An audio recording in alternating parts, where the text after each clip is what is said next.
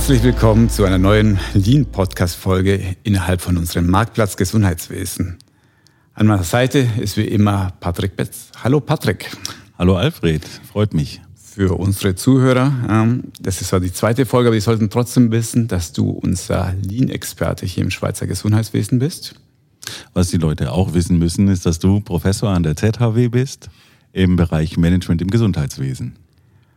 Und jetzt nach der Sommerpause dachten wir uns, es wäre doch mal schön, über ein Thema zu sprechen, ein Thema, das so eines der Kernfundamente ist von Lean, Kaizen. Und das werden wir nicht einfach miteinander sprechen, sondern wir haben heute wieder einen Ehrengast. Das ist der Christian Baum. Herzlich willkommen, Christian. Danke. Christian, du bist ja Leiter Prozesse und Qualität beim Spitalzentrum Biel AG.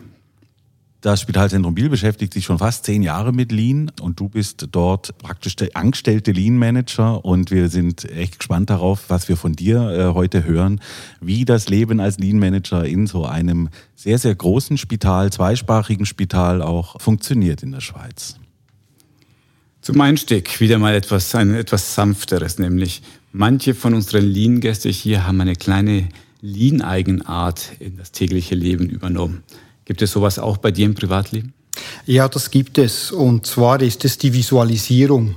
Meine Schwiegermutter hatte einen Herzinfarkt und mein Schwager war bei uns, der ist geistig behindert und der ist 57 Jahre alt.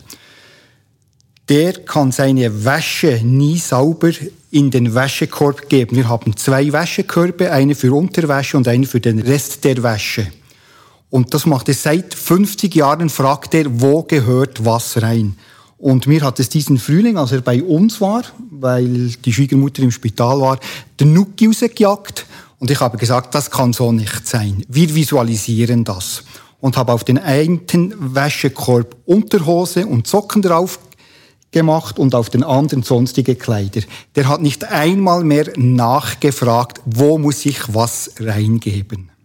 Ein tolles Beispiel, wunderbar. Da braucht man gar keine Lean-Evidenzstudien, da sieht man, Lean funktioniert. Ja, super. Eins meiner Highlights, Visualisierung, vielleicht auch später nochmal Thema hier bei uns. Aber zuerst wollen wir mehr über dich erfahren als Person und über deinen Werdegang. Also erzähl uns mal, wie hat es bei dir beruflich überhaupt mit Lean angefangen? Also mit Lean, es hat eigentlich gar nicht mit Lean begonnen.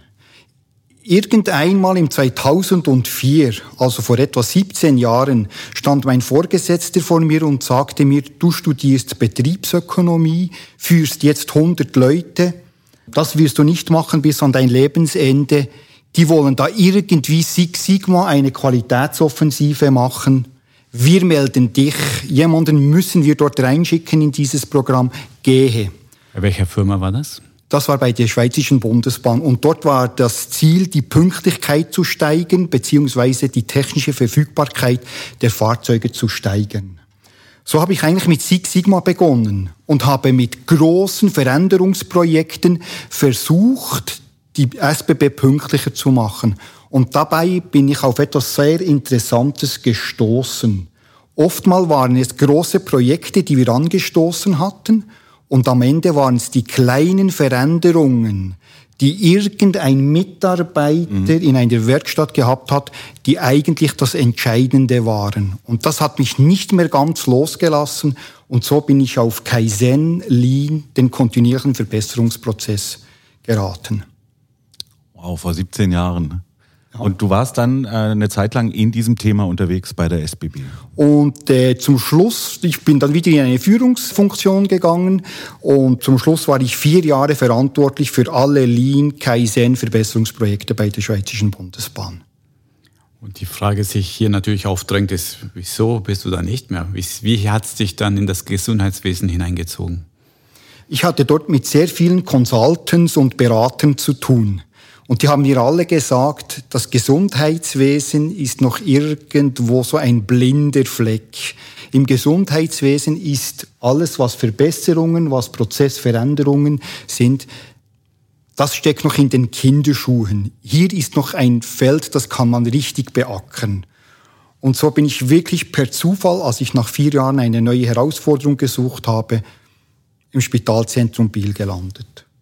Zum Unglück der Mitarbeiter, vielleicht im Spitalzentrum Biel, zum Glück für mich. Das müssen Sie die Mitarbeiter fragen. Na, ich glaube, ihr macht dann auch Mitarbeitendenbefragungen regelmäßig äh, ja. als, als äh, schönes Lean-Spital. Und ich glaube, denen geht's da ganz gut. Also eine recht geringe Fluktuation, wenn man das mal mit anderen äh, Spitälern vergleicht. Also wir sind dort im Range drin. Ja. Okay, schön formuliert, ja. Im Vorgespräch habe ich ja, haben wir uns überlegt, welche Themen können wir besprechen im Thema Kaizen. Und da hast du gleich von Anfang an gesagt, Alfred, mir ist wichtig, nicht nur über Boards, können wir auch reden, Kaizen-Boards, so diese Tools und Werkzeuge, sondern lass uns über die Philosophie, über das große Ganze sprechen. Also hier der Raum dafür, was ist denn für dich Kaizen? Was ist denn die Philosophie dahinter? Also für mich gibt es wie die große, das Big Picture, das Übergeordnete. Ich behaupte, für das man gute Resultate, eine gute Qualität hat, braucht es gute Prozesse damit man gute Prozesse hat, braucht es gute Mitarbeiter und damit es gute Mitarbeiter gibt, braucht es gute Vorgesetzte. Beziehungsweise gute Vorgesetzte ergibt gute Mitarbeiter, gute Mitarbeiter ergeben gute Prozesse und gute Prozesse ergeben gute Ergebnisse oder gute Qualität. Das heißt, die Mitarbeiter verändern die Prozesse und nicht die Vorgesetzten. Die haben eine andere Funktion. Nämlich? Die haben die Funktion in Kaizen, die Mitarbeiter zu entwickeln, aus meiner Sicht. Der Vorgesetzte entwickelt seine Mitarbeiter. Und zwar nicht in dem, dass er seine Stellung, seine Macht ausübt, weil mit der Stellung und der Macht sich noch kein Mensch weiterentwickelt hat. Zuerst müssen bei Mitarbeitern Verständnis und eine Überzeugung, für was sind wir da, für was existiert unser Unternehmen, für was existiert unser Spital, für was existiert unsere Abteilung, warum gibt es uns. Das ist eine der Kernaufgaben eines Vorgesetzten, das seinen Mitarbeitern zu transportieren, damit sie dann Prozesse verändern und verbessern können. Also die reine Lean-Lehre, wie sie auch aus Japan kommt und wo sie eben oftmals ihre Probleme hat, in unserer Kultur Fuß zu fassen.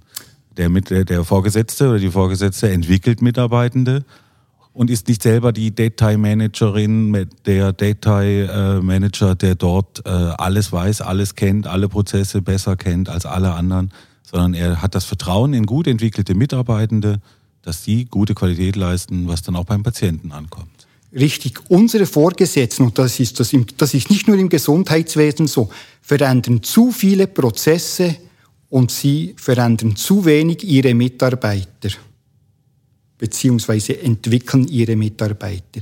Wenn sie ihre Mitarbeiter entwickeln, dann entwickeln die Mitarbeiter die Prozesse. Vielleicht noch ein Beispiel. Ich hatte die Chance, mit Japanern zusammenzuarbeiten und es war ein wöchiger Workshop äh, und ich durfte diese Japaner quasi begleiten und schauen, wie sie jetzt Mitarbeiter coachen. Und das war an einem Montagmorgen, es war eine Gruppe, die hatte eine Aufgabe bekommen, nicht ganz eine einfache Aufgabe aus meiner Sicht. Und ähm, ja, so morgens um acht am Montag haben die noch etwas den Frust vom Wochenende heruntergelassen und haben miteinander diskutiert, was machen wir jetzt da eine Woche lang, wie sollen wir das angehen. Der Japaner hat zugehört, ich stand daneben, war sehr gespannt, was sagt er jetzt. Er ist ohne Worte rausgegangen, ich bin hinten nach. Ich vergesse das nie. Wir sind durch einen langen Gang, breiten Gang in Richtung Werkstatt gelaufen. Plötzlich hält der Japaner an, dreht sich um, bleibt vor mir stehen und sagt, in diesem Raum war kein Kaizen. Dann habe ich gedacht, was kein Kaizen? Das ist doch Ideen. Ja, ich weiß schon, dass das etwas mit Gedanken und Philosophie zu tun hat. Aber was war denn da falsch da drin? Hat sich umgedreht, zehn Meter weiter marschiert, wieder angehalten, wieder umgedreht. Denk daran, in diesem Raum war kein Kaizen. Und das habe ich mir mitgenommen, da habe ich mir überlegt, was wollte der sagen? Und das war, für mich war es genau das. Es hatte dort Vorgesetzte in diesem Raum, es hatte Mitarbeiter, die Vorgesetzten wussten nicht, ja, was wollen wir in dieser Woche eigentlich erreichen, konnten das nicht transportieren, ihren Mitarbeitern. Die Mitarbeiter wussten nicht, wo sie beginnen sollten mit verbessern. Und so haben sie etwas mehr klönet und klackt. und wie genau hat er festgehalten oder festgestellt, hier gibt es kein Kaizen? Woran hat er es festgemacht? In dem, und das ist für mich wie auch der erste Teil einer Kaizen-Philosophie, die Herausforderungen mit Mut und Kreativität annehmen. Aufhören zu klagen, beginnen die Herausforderung anzunehmen, mit Mut, mit Kreativität anpacken. Oder anders gesagt, nicht bloß sich bewegen und nicht bloß die Unternehmung bewegen, sondern arbeiten im System, wie Japaner sagen. Klasse. Hat er es denn geschafft, dein Japaner auf dem Gang, eine Inspiration zu sein oder die, die, die Vorgesetzten und Mitarbeitenden zu inspirieren, sich dort zu verbessern oder anders an die Sache heranzugehen? Das ist eine sehr gute Frage, die ich mich auch heute noch frage, ob wir wirklich alle gecheckt haben, was die uns sagen wollen. Weil es gibt gewisse Dinge, da denke ich noch heute daran, was wollten die mir sagen. Sie haben mir zum Beispiel einmal erklärt, welche drei Kernelemente müssen gemessen werden, damit es wirklich eine Verbesserung nachhaltig gibt. Da überlege ich mir heute noch, warum hat er mir diese drei gesagt? Ja, jetzt sind wir gespannt. Aber hallo, welche drei waren denn das? Das waren ganz spannenderweise die Durchlaufzeit, den Lagerumschlag und die Produktivität. Ach ja, das äh, ist ja die Critical Chain Theory von Goldratt. Ähm, ein ausgezeichnetes Buch, zu, was wir hier empfehlen können. Aber das bringt mir jetzt zum Nachdenken. Also ich finde es super, dass du von oben anfängst, sagst, als erstes müssen wir eigentlich das Denken der Chefinnen, der Chefs verändern. Und ich kann mir wunderbar vorstellen, wie du da durch den Notfall in Wiel läufst und sagst, hier wird kein Kaizen gelebt, ja, mit dieser Energie. Aber es wird wahrscheinlich wie damals eher für Befremden sorgen. Wie, wie schaffen wir es tatsächlich, so dieses Denken zu verändern von unseren Führungskräften? Ich denke, indem wir Führungskräfte auf Menschenführung beziehen. Wirklich, wie arbeitest du mit Menschen zusammen? Wie entwickelst du Menschen? Und ich auch, ich versuche Führungskräften Menschen zu entwickeln. Wie machst du das? Das ist dann genau das Spannende und das ist das, was ich eigentlich an Kaizen so liebe. Indem, dass wir konkrete Prozessverbesserungen machen. Mit Mitarbeitern Prozesse verbessern, aber Mitarbeiter von Führungskräften auch unterstützt werden bei den Prozessverbesserungen. Ein, vielleicht ein gutes Beispiel.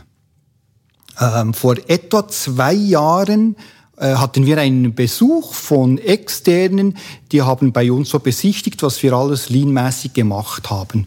Und unter anderem sind wir auch bei der Bettenstation vorbeigekommen und dort hat einer gesagt, oh, hier arbeitet ihr aber nicht so effizient und das könnte man besser machen.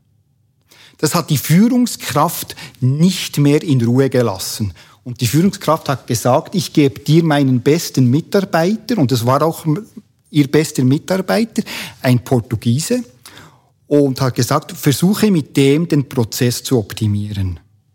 Und ich habe mit dieser Person zusammen den Prozess optimiert und habe das dann auch immer der Führungskraft gespiegelt. Schau, jetzt hier musst du ihn unterstützen, hier musst du ihm helfen, hier ist deine Aufgabe, den Mitarbeiter den Freiraum zu geben, damit er an der Verbesserung arbeiten kann, damit er sein Geschäft weiterentwickeln kann.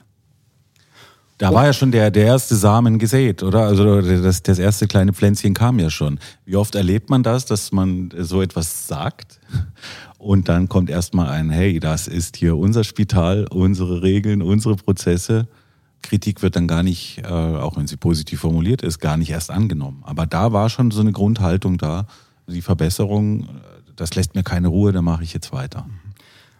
Also dort gibt es auch ein ganz einfaches Sprichwort. Nur wer Stärken anerkennt, kann Schwächen korrigieren. Wenn ich nur hingehe und sage, oh, das macht ihr schlecht, hier habt ihr Verbesserungspotenzial, da würde ich, ich habe auch Personen geführt.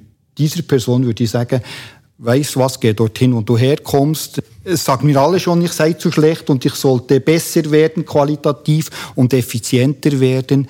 Dich brauche ich jetzt nicht auch noch, sondern ich versuche immer auch hinzugehen, wo sind Stärken und wo sind Schwächen. Also was ich ja häufig erlebt habe, ist, man muss das nur richtig verkaufen. Ja. Framen würde man im Marketing sagen. Weil das ist nicht, da kommt jetzt der Externe oder da kommt der aus der Stabstelle und möchte mich testen und korrigieren, sondern hey, die Geschäftsführung hat erkannt, wir wollen uns verbessern und stellt Ressourcen zur Verfügung. Hier ist der Christian, die Experte, macht doch mal was draus. Ja. Er ist da, um euch zu helfen. Und wenn man das so positioniert und das natürlich auch ehrlich gemeint ist, glaube ich, dass die allermeisten doch dafür offen sind. Oder hast du das anders erlebt? Also so erlebe ich das auch. Und das ist aber auch das Schöne im Gesundheitswesen, denke ich. Dort ist das Gesundheitswesen eine sehr dankbare Branche, weil äh, Mitarbeiter im Gesundheitswesen äh, in den letzten paar Jahren äh, nur noch mehr Stress erhalten haben, nur noch mehr Arbeit, das Arbeitsvolumen ist gestiegen, sind sie auch sehr dankbar für Unterstützung. Und so versuche ich mich auch zu positionieren. Das ist äh, für mich auch einer der Kerngedanken von Kaizen. Es gibt Leute, die arbeiten am Patient, die erbringen die Wertschöpfung, wie man dem so sagt, so schön. Hä? Und alle anderen, die nicht am Patient arbeiten, die müssen ihre Wertschöpfung an den Mitarbeitern, die am Patienten arbeiten, erbringen. Und wenn ich das nicht kann, dann müsste man sich überlegen, ob ich am richtigen Ort bin. Mhm. Apropos richtiger Ort, ähm, Alfred, du hast das gerade gesagt, du bist eine Stabsstelle. Das heißt, ja. du bist jetzt kein äh, funktioneller Vorgesetzter ähm, einer Profession oder einer, einer, einer, eines Silos so mhm. im besten Sinne, sondern du bist eine Stabsstelle. Und gleichwohl wirst du aufgrund auch deiner persönlichen Führungserfahrung mit einer Führungsspanne von über 100 Mitarbeitern ja, über 100. Äh, auch als, als Führungskraft oder als Führungscoach wahrgenommen und kannst vielleicht so hier und da auch das DIN-Thema so durch die Hintertür platzieren. Und eigentlich vorne geht es darum, wie gehe ich mit meinen Mitarbeitenden um? Wo kann ich, wo kann ich sie fördern und äh, wie kann ich sie, wie kann ich sie gut einsetzen, dass sie, die ja am ehesten wissen, zusammen vielleicht mit dem Patienten, wie Prozesse verbessert werden können, ihnen diese Spielwiese biete. Super. Machen da alle Professionen mit? Äh, grundsätzlich ja. Ich staune noch, äh, im Gesundheitswesen sagen sehr viele Ärzte wollen das nicht. Ich bin dort dezidiert etwas anderer Meinung.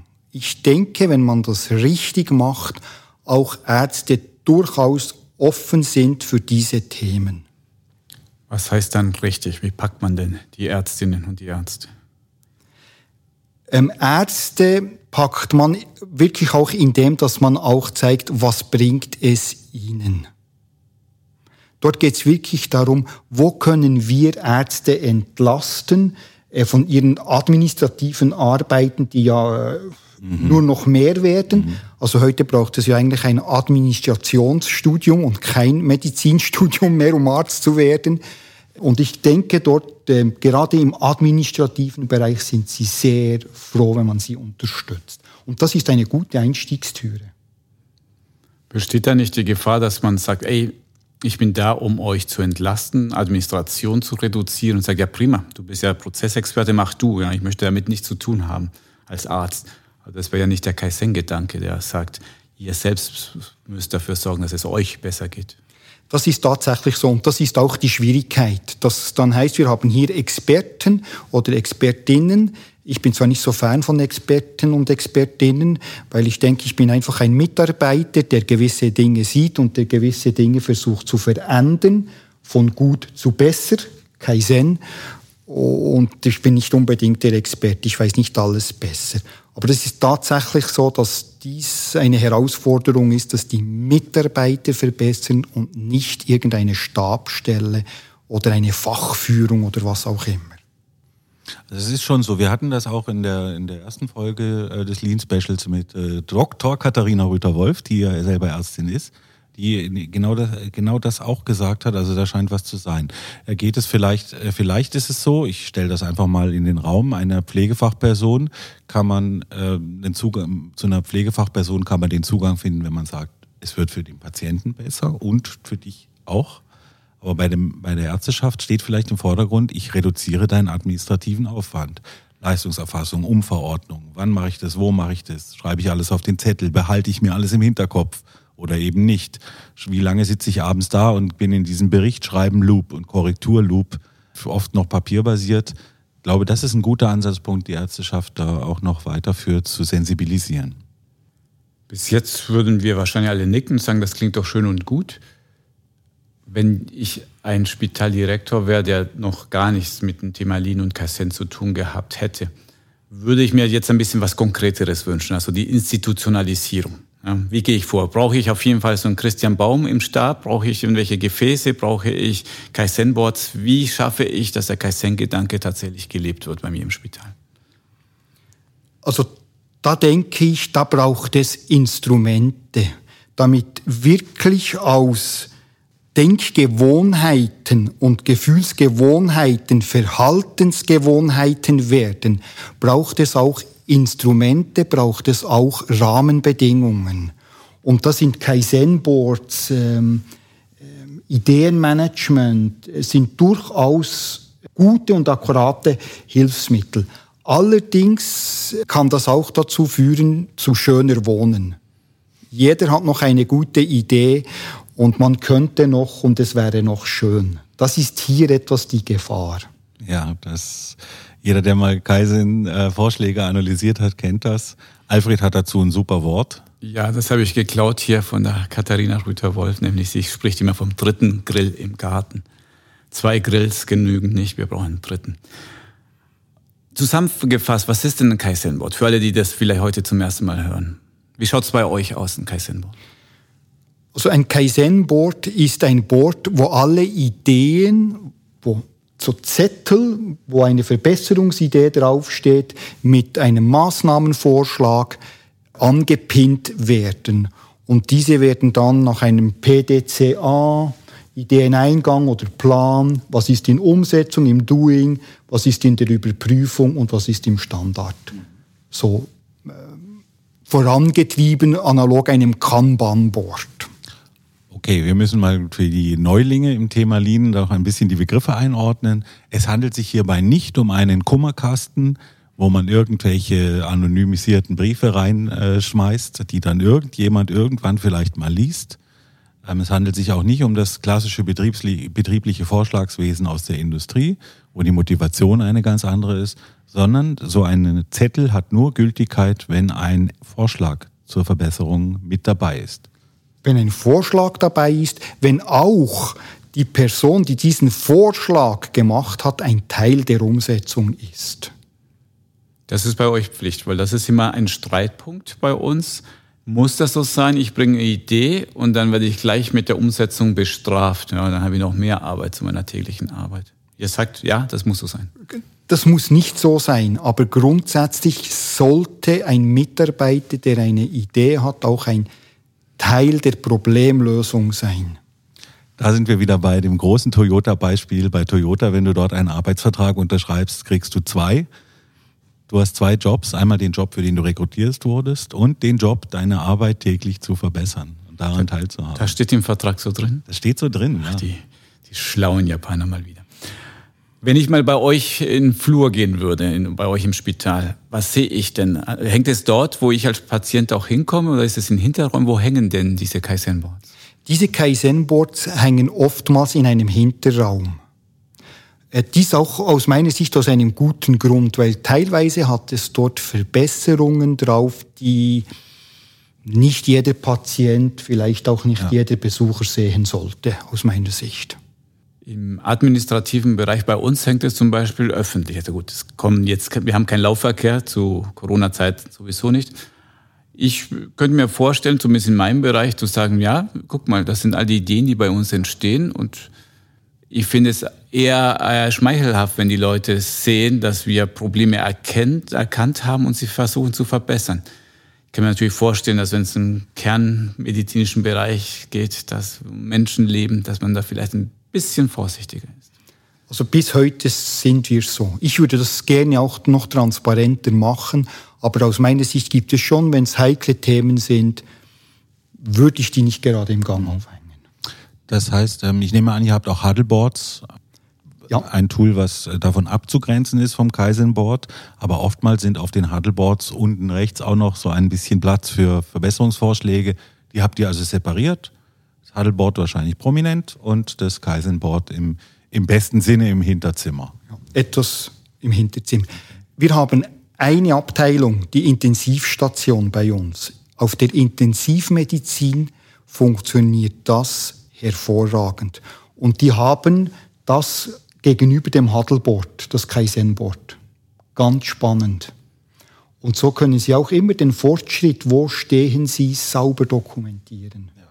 Und jederzeit einsehbar. Das ist dann der große Vorteil. Ja. Du läufst dreimal am Tag vorbei und wirst daran erinnert, äh, was noch umzusetzen ist zum Prozess. Ich habe eine Idee, ich gehe an dieses Board, schnapp mir ein Zettelchen und schreibe da drauf, ähm, ich habe folgendes Problem erkannt und hier Lösungshinweise.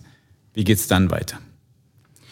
Danach äh, übernimmt die Führungskraft, schaut das an, nimmt vielleicht Rücksprache mit dem Mitarbeiter oder der Mitarbeiterin, klärt, was hast du gemeint, damit ich das auch verstehe und entscheidet dann mit der Mitarbeiterin oder dem Mitarbeiter doch, das setzen wir um oder wir schauen mal, was wir da machen können. Und äh, dann wird es umgesetzt, beziehungsweise ja, alles kann man ja auch nicht umsetzen. Wir stellen das mal zurück. Aber das wird bilateral besprochen, nicht in, in, mit dem Team zusammen in der größeren Runde? Da gibt es verschiedene Ansätze. Mitarbeiter, Team und dann vor allen, also noch in der Gruppe oder auch nur bilateral. Und die anderen sehen es dann, es wird nicht weiterverfolgt oder es wird weiterverfolgt. Das führt mich gleich zur nächsten Frage, wo auch sehr viel gestritten wird, nämlich sollte es einen spitalweiten Standard geben? Also schreibt ihr das vor, wie hat Kaizen und Kaizen Boards auszusehen oder überlässt ihr das den einzelnen Kliniken und Abteilungen? Ich bin in diesem Bereich nicht ein Fan von allzu großer Standardisierung. Ich denke, es braucht eine grobe Standardisierung. Was wollen wir? Wie wollen wir das machen? denke aber auch, dass man hier den Abteilungen durchaus auch ihre Freiheit lassen sollte. Ich habe beispielsweise, das ist jetzt nicht aus dem Gesundheitswesen, bei meinem alten Arbeitgeber, dort hatte es eine Abteilung, die waren so Rallye-Fans. Die haben ihr Board nach einer Rallye, haben die das äh, dargestellt und haben ihre Verbesserungen durch die Rallye durchgelassen. Da wäre es völlig falsch gewesen, dort zu sagen, hey Jungs, wir haben im Unternehmen diesen Standard, den müsst ihr einhalten. Das war für, und die hatten ihren Spaß dran. Wie ist es bei euch? Ihr seid ja schon relativ weit fortgeschritten, Kaizen-Welt. Ist es bei euch Pflicht? Muss dann jeder mitmachen oder jede Abteilung mitmachen beim Kaizen? Durch das, dass es aus meiner Sicht eine Denkweise ist, eine Arbeitsphilosophie und eine Arbeitsweise, kann ich niemanden zwingen mitzumachen und ich kann auch niemanden zwingen, fünf Ideen pro Jahr zu bringen oder fünf Ideen umzusetzen. Das ist etwas, was ich ähm, sehr stark negiere. Weil eine Idee kann eine gute sein und eine andere nicht. Ich habe bei meiner letzten Führungsaufgabe, die ich gehabt habe, hatte ich sogar eine Teamkonstellation. Es war ganz spannend, es ist eine Zeit lang gegangen, bis ich das rausgefunden hatte. Der eine Mitarbeiter hatte die Ideen, der zweite wusste genau wie umsetzen, der dritte, das war der Buchhalter, der wusste wie die kontrollieren. Und dann hatte ich noch so zwei, drei, die haben auch noch so mitgemacht. Dort haben wir das immer an Teamsitzungen. Am Schluss hatten wir noch kurz ein kleines Kaizen-Event und der eine, der kam mit den Ideen, der zweite, der wusste sofort wie umsetzen und der dritte wusste schon, wie wir das überprüfen, ob das was gebracht hat. Und ich musste sagen, hey, genial. Und wenn ich jetzt da von jedem hätte die Ideen verlangt, wenn ich, einer hatte die Ideen, der andere wusste wie umsetzen. Genau, womit wir wissen, dass äh, Anzahl Ideen kein, keine vernünftige Kennzahl, kein KPI ist, um den Erfolg von solchen Ummaßnahmen dann auch zu dokumentieren. Dann bist du nämlich schnell beim vierten Grill im Garten. Das ist so, man darf nicht verschweigen, dass es aber einige Häuser, die wir erkennen hier aus den USA, aber genauso vorgeben. Ja? Dass man sagt, liebe Abteilung, wenn du nicht pro Jahr X Kaizen-Ideen generierst, dann, weiß nicht, äh, hier beliebige Sanktionierung oder Incentivierung einsetzen. Also es gibt schon durchaus Häuser, die sagen, doch, doch, die, man kommt immer auf neue Ideen. Also die Idee dahinter ist, niemand ist perfekt. Das heißt, wenn ihr nichts findet, heißt es ja, dass ihr euch nicht genug Mühe gebt. Nicht, dass ihr schon perfekt seid. Ich würde das nur gut heißen, wenn ganz klar von der Führung her das Ideenspektrum vorgegeben wird. Was heißt das? Das heißt beispielsweise ganz konkrete Themen. Wir haben bei der Kundenzufriedenheit, bei der Patientenzufriedenheitsbefragung festgestellt, dass bei euch auf der Abteilung, auf der Station oder dass in eurer Klinik hier Verbesserungspotenzial ist, gemäß den Rückmeldungen der Patientinnen und Patienten. Macht euch Ideen und versucht Verbesserungen zu generieren auf diesen Punkten. Oder beispielsweise bei Critical Incidents, dass man sagt, dort hier haben wir kritische Ereignisse, beispielsweise Medikamentenverordnung oder Medikamentenabgabe. Bringt Ideen, wie könnten wir das besser machen? Dort könnte ich mir vorstellen, dass auch gewisse Zahlenvorgaben ja, tolerierbar wären. Das heißt aber, die Führung muss genau wissen, was sie will. Die Führung muss kommunizieren, und da sind wir wieder bei der Denkweise, die Führung muss kommunizieren, warum sind wir da? Was ist unsere Wertschöpfung? Für was sind wir da und wo haben wir Verschwendung, indem unsere Patienten nicht zufrieden sind, indem äh, wir kritische Ereignisse haben in unseren Prozessen und so weiter. Also das CIRS-System, das Critical Incident Reporting System, ist das in irgendeiner Weise dann damit noch verknüpft? Bis heute noch zwei. Bis heute nichts. Das wäre mein Traum. Ja. Wir hatten vor zwei Jahren einen Japaner bei uns im Spital und eines vom ersten, hat, vom ersten, das er mich gefragt hat, war, äh, wie geht ihr hier mit kritischen Ereignissen um? Wie macht ihr Chidoka? Wie bremst ihr hier die Arbeiten, wenn ihr feststellt, es gibt ein kritisches Ereignis? Wie geht ihr da vor? Und äh, wie die Japaner dann sehen, der hört auf mit irgendwie elektronische Elemente zu. Äh, nehmt doch ein paar Post-its und klebt die irgendwo an die Wand. Jeden Tag eure kritischen Ereignisse ja. und dann können Sie ein Foto machen und dir senden. Sehr gut.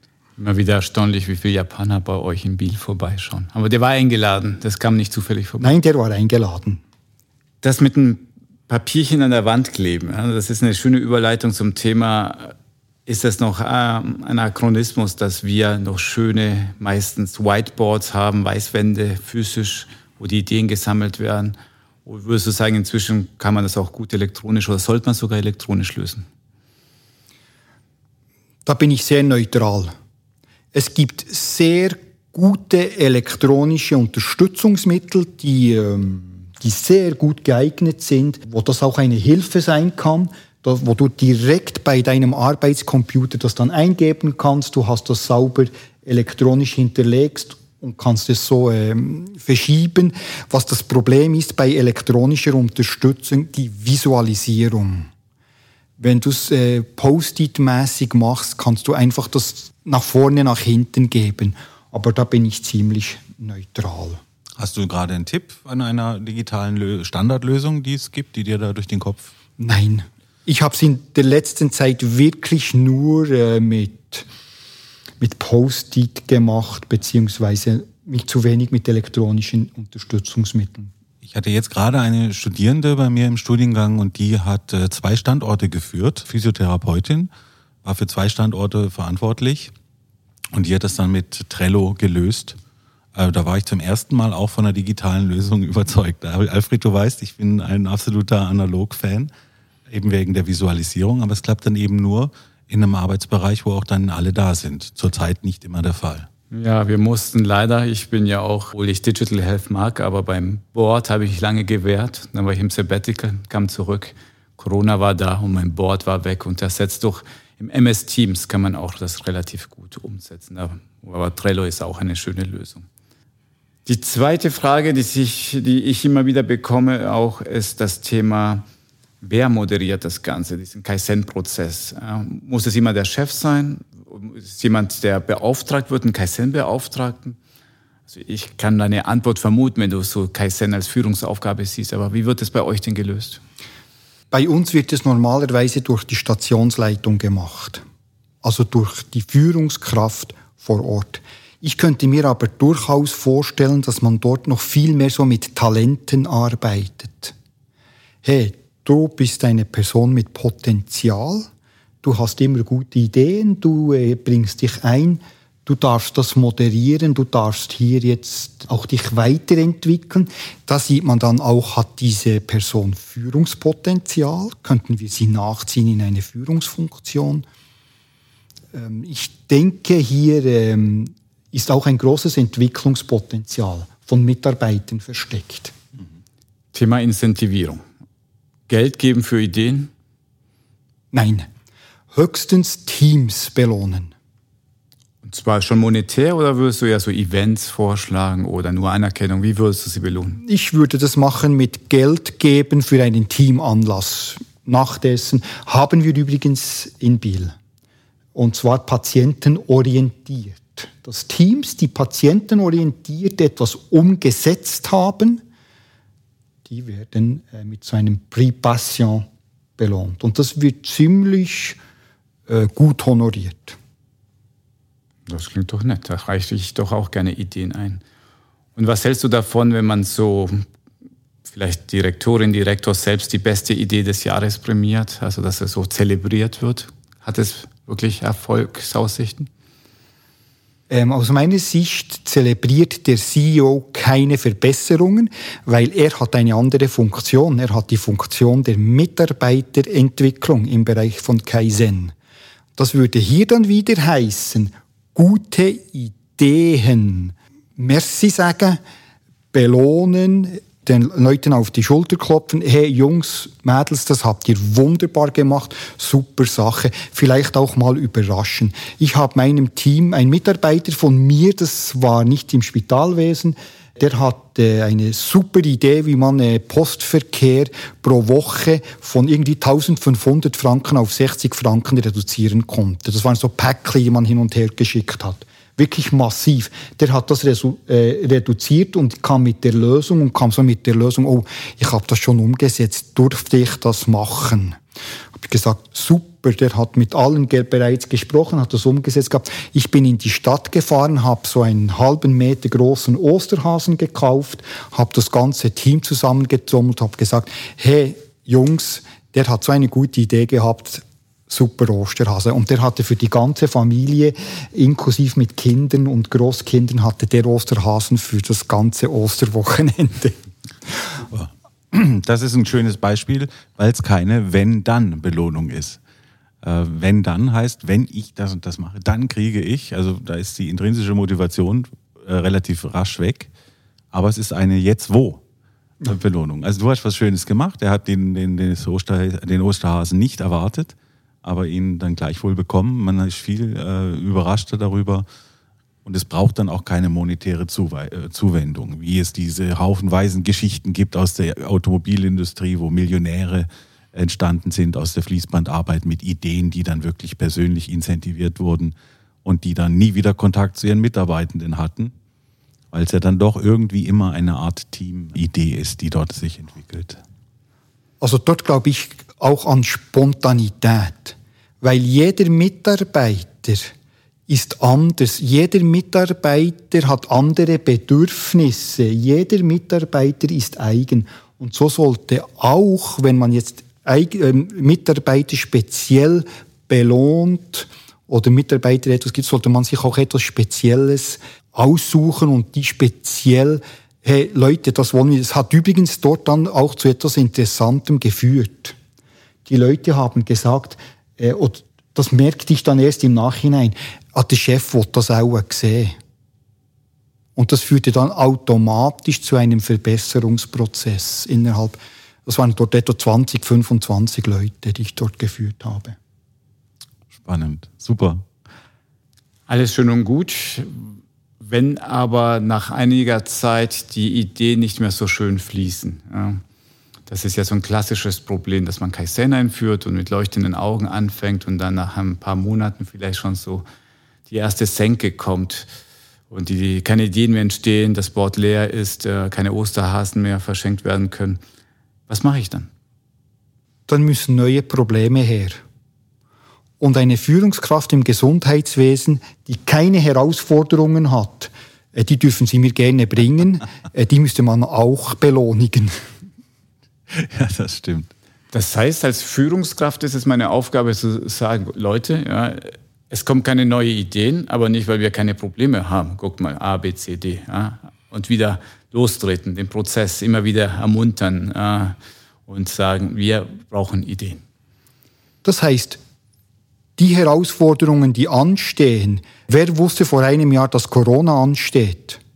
In einem Jahr stehen vielleicht ganz andere Herausforderungen an, diese dann zu lösen. Ich habe mal einem Chefarzt gefragt, wie werdet ihr nächstens, nächstes Jahr euren kontinuierlichen Verbesserungsprozess, euer Kaizen planen? Was habt ihr angedacht? Und der hat mir unisono mit der Stationsleitung dort direkt gesagt, unsere Probleme vom nächsten Frühling kennen wir noch nicht. Die werden wir dann lösen, wenn sie da sind im Frühling und die im Sommer, wenn sie da sind im Sommer. Mhm. Und das denke ich, das braucht es bei Kaizen. Okay, also ich fasse mal kurz zusammen, so eine kleine Zwischenbilanz. Wir haben über die Kaizen-Philosophie geredet, wir haben das Kaizen-Board besprochen, haben gelernt, dass es dort nicht, nicht wichtig oder nicht primär wichtig ist, wo es später hängt, gerne auch im Separé, weil es vielleicht sehr sensible Daten hat, muss nicht gleich Teil des Huddleboard sein, was in dem Gang zu sehen ist, wohlgemerkt Huddleboard abzugrenzen vom Kaizen-Board. Zu Huddleboard machen wir nochmal eine eigene Folge für die Adaption des Shopfloor-Managements im Gesundheitswesen. Dann haben wir gelernt, dass es dort auch nochmal, du hast ja nochmal den PDCA-Zyklus erwähnt. Es gibt eine wunderschöne Übersicht, was ist gerade in Planung, P, was wird gerade geprüft, in, äh, was ist gerade in, einem, in einer Testphase, du, was kam dabei raus, check, und was ist dann umgesetzt worden? Was wurde dann dauerhaft geactet ja? oder umgesetzt? Und hier für mich noch eine spannende Frage, um das ähm, nochmal ein, ein, darauf zu, zu gehen, was ich vorhin schon mit den KPIs gesagt habe. Wie messt ihr denn dann den Erfolg? Lasst ihr die umgesetzten Vorschläge hängen und da entsteht dann der Post-it-Stapel und man sieht, hey, wir haben eine ganze Menge erreicht? Oder geht es sogar rein in Zahlenwerk, in Excel-Tabellen, in Business Intelligence Tools? Was macht ihr? Das machen wir zu wenig und machen wir bis gar nicht heute. Effektiv. Das machen wir gar nicht. Ich kann vielleicht eine kurze Geschichte dazu erzählen, weil wir haben eine kleine Publikation zu dem Thema gemacht, ähm, St. Anna Spital oder Hirslanden Klinikgruppe. Und die haben da tatsächlich so, da hat sich ein Arzt, der auch im Qualitätsmanagement war, so zur Aufgabe gesetzt, ich zähle jetzt mal nach. Ja. Mal gucken, wie viele Ideen entstehen. Das ist schnell gemacht. Das Nachzählen ist kein Problem. Das Quantifizieren ist nicht ganz trivial. Ja, was hat es jetzt tatsächlich gebracht? Manchmal lässt sich ja schön machen, wie du gesagt hast. Päckli, weniger Päckli heißt so und so viel 1000 Franken. Und manchmal ist es so schwierig, was, ja, wenn man sagt, ja, die Patientenzufriedenheit hat sich ein bisschen erhöht. Ich wurde angelächelt. Wie quantifiziere ich das? Wir verlinken das gerne in den Shownotes, unser Versuch, das mal zu messen. Ich kenne auch von einem anderen Spital in Männedorf, da hat die ehemalige Lead-Managerin dort, die ist bei jedem Kaizen-Meeting mit dabei gewesen, hat mitgeschrieben. Ja, ist natürlich ein unglaublicher Aufwand, ähm, aber weil die da tatsächlich auch das so zentral tracken wollten, was passiert tatsächlich da draußen. Ich denke, je konkreter die Problemstellungen sind, desto besser können auch Verbesserungen generiert werden und desto besser kann auch der effektive Effekt berechnet werden. Und wir sind dort in der Fragestellung äh, noch nirgendwo, da bin ich gleich offen. Das ist, äh, dort müssen wir noch viel konkreter werden. Was haben wir für Problemstellungen? Wo erwarten wir eine Mitarbeit unserer Mitarbeitenden? Weil gute Führung gibt gute Mitarbeiter, gute Mitarbeiter gibt gute Prozesse und das gibt dann gute Resultate. Du bist jetzt schon sieben Jahre unterwegs im Spital Biel. Und jetzt würde ich mal gerne wissen, was hat sich da verändert im Bereich Kaizen? Also wie wenn du jetzt das anschaust, was ihr erreicht habt vor sieben Jahren, Was hat sich da verändert? Wo hast vielleicht auch du dich selber verändert? Das ist eine gute Frage. Was hat sich effektiv verändert? Wenn du mittendrin bist, ist das schwer zu beurteilen. Was ich auch ganz klar der Meinung bin, in Biel, aber auch anderswo, äh, nicht, es kommen irgendwelche Lean Manager oder äh, Leiter Prozesse und Qualität. Vorher wurde noch nichts verbessert. Vorher haben alle geschlafen und gelauert und jetzt ist man in der Verbesserung drin. Das denke ich nicht. Es war vielleicht noch mal so ein Boost für Veränderungen äh, mit dieser, mit dieser Lean-Welle, wo ich auch der Meinung bin, äh, die richtige Lean-Welle, die liegt nämlich noch vor uns und noch nicht hinter uns. Ähm, und wir haben mal so gestartet, wir haben erste Ansätze umgesetzt, aber äh, wirklich bis an den Boden, dass der CEO am Morgen aufsteht, hier habe ich ein Problem und am Abend wurden diese Probleme von seinen Mitarbeitern gelöst. Das äh, hoffe ich, dass ich das noch erlebe, bevor ich pensioniert werde. Also noch ein paar Jahre. Wir stehen noch vor der Lean-Welle. Hast du das gehört? Alfred? Ja, das wurde jetzt mitgeschnitten. Das heißt, es ist es amtlich. Ja? ja. Die Lean-Welle kommt noch. Bleiben wir beim Thema Lean-Welle. Wie sieht die denn aus? Ich denke, dass bis in ein paar Jahren horizontale Beziehungen wichtiger werden als vertikale Beziehungen im Spital. Das musst du uns noch übersetzen. Jawohl. Horizontale Beziehungen heißt, wir denken in Prozessen, wir arbeiten in Prozessen und mein nächster im Prozessschritt, diese Beziehung zu diesem Menschen, der etwas am Patienten macht, ist wichtiger als die Beziehungen zu meinem Vorgesetzten. Weil normalerweise funktionieren wir so. Ich will meinem Chef gefallen. Ich mache das, was mein Chef will. Wenn wir Lean denken, dann arbeiten wir wertstromorientiert, prozessorientiert und das heißt, mein Nächster ist mein Kunde. Und irgendwann ist dann auch der Patient. Oftmals ist es sogar immer der Patient im Gesundheitswesen. Das ist ja das Spannende noch. Und das heißt, die Beziehung Pflege, Arzt, Arzt, Physio, Radiologie, die Beziehung der Mitarbeiter untereinander ist wichtiger als ihre Beziehung zu ihren Vorgesetzten. Das würde nämlich heißen, wir werden es schaffen, Patienten sauber den Patientenpfad entlang zu betreuen und möglichst gut und besser als unsere Konkurrenzspitäler zu behandeln. Und dann wären wir wieder dort, wir wären schneller als andere, wir hätten weniger Lagerbestände, sprich wir hätten weniger Wartezeiten und wir hätten eine höhere Produktivität, nicht indem wir mehr rumrennen, sondern indem wir anders zusammenarbeiten, nämlich horizontal und nicht vertikal, sprich prozessorientiert und nicht siloorientiert.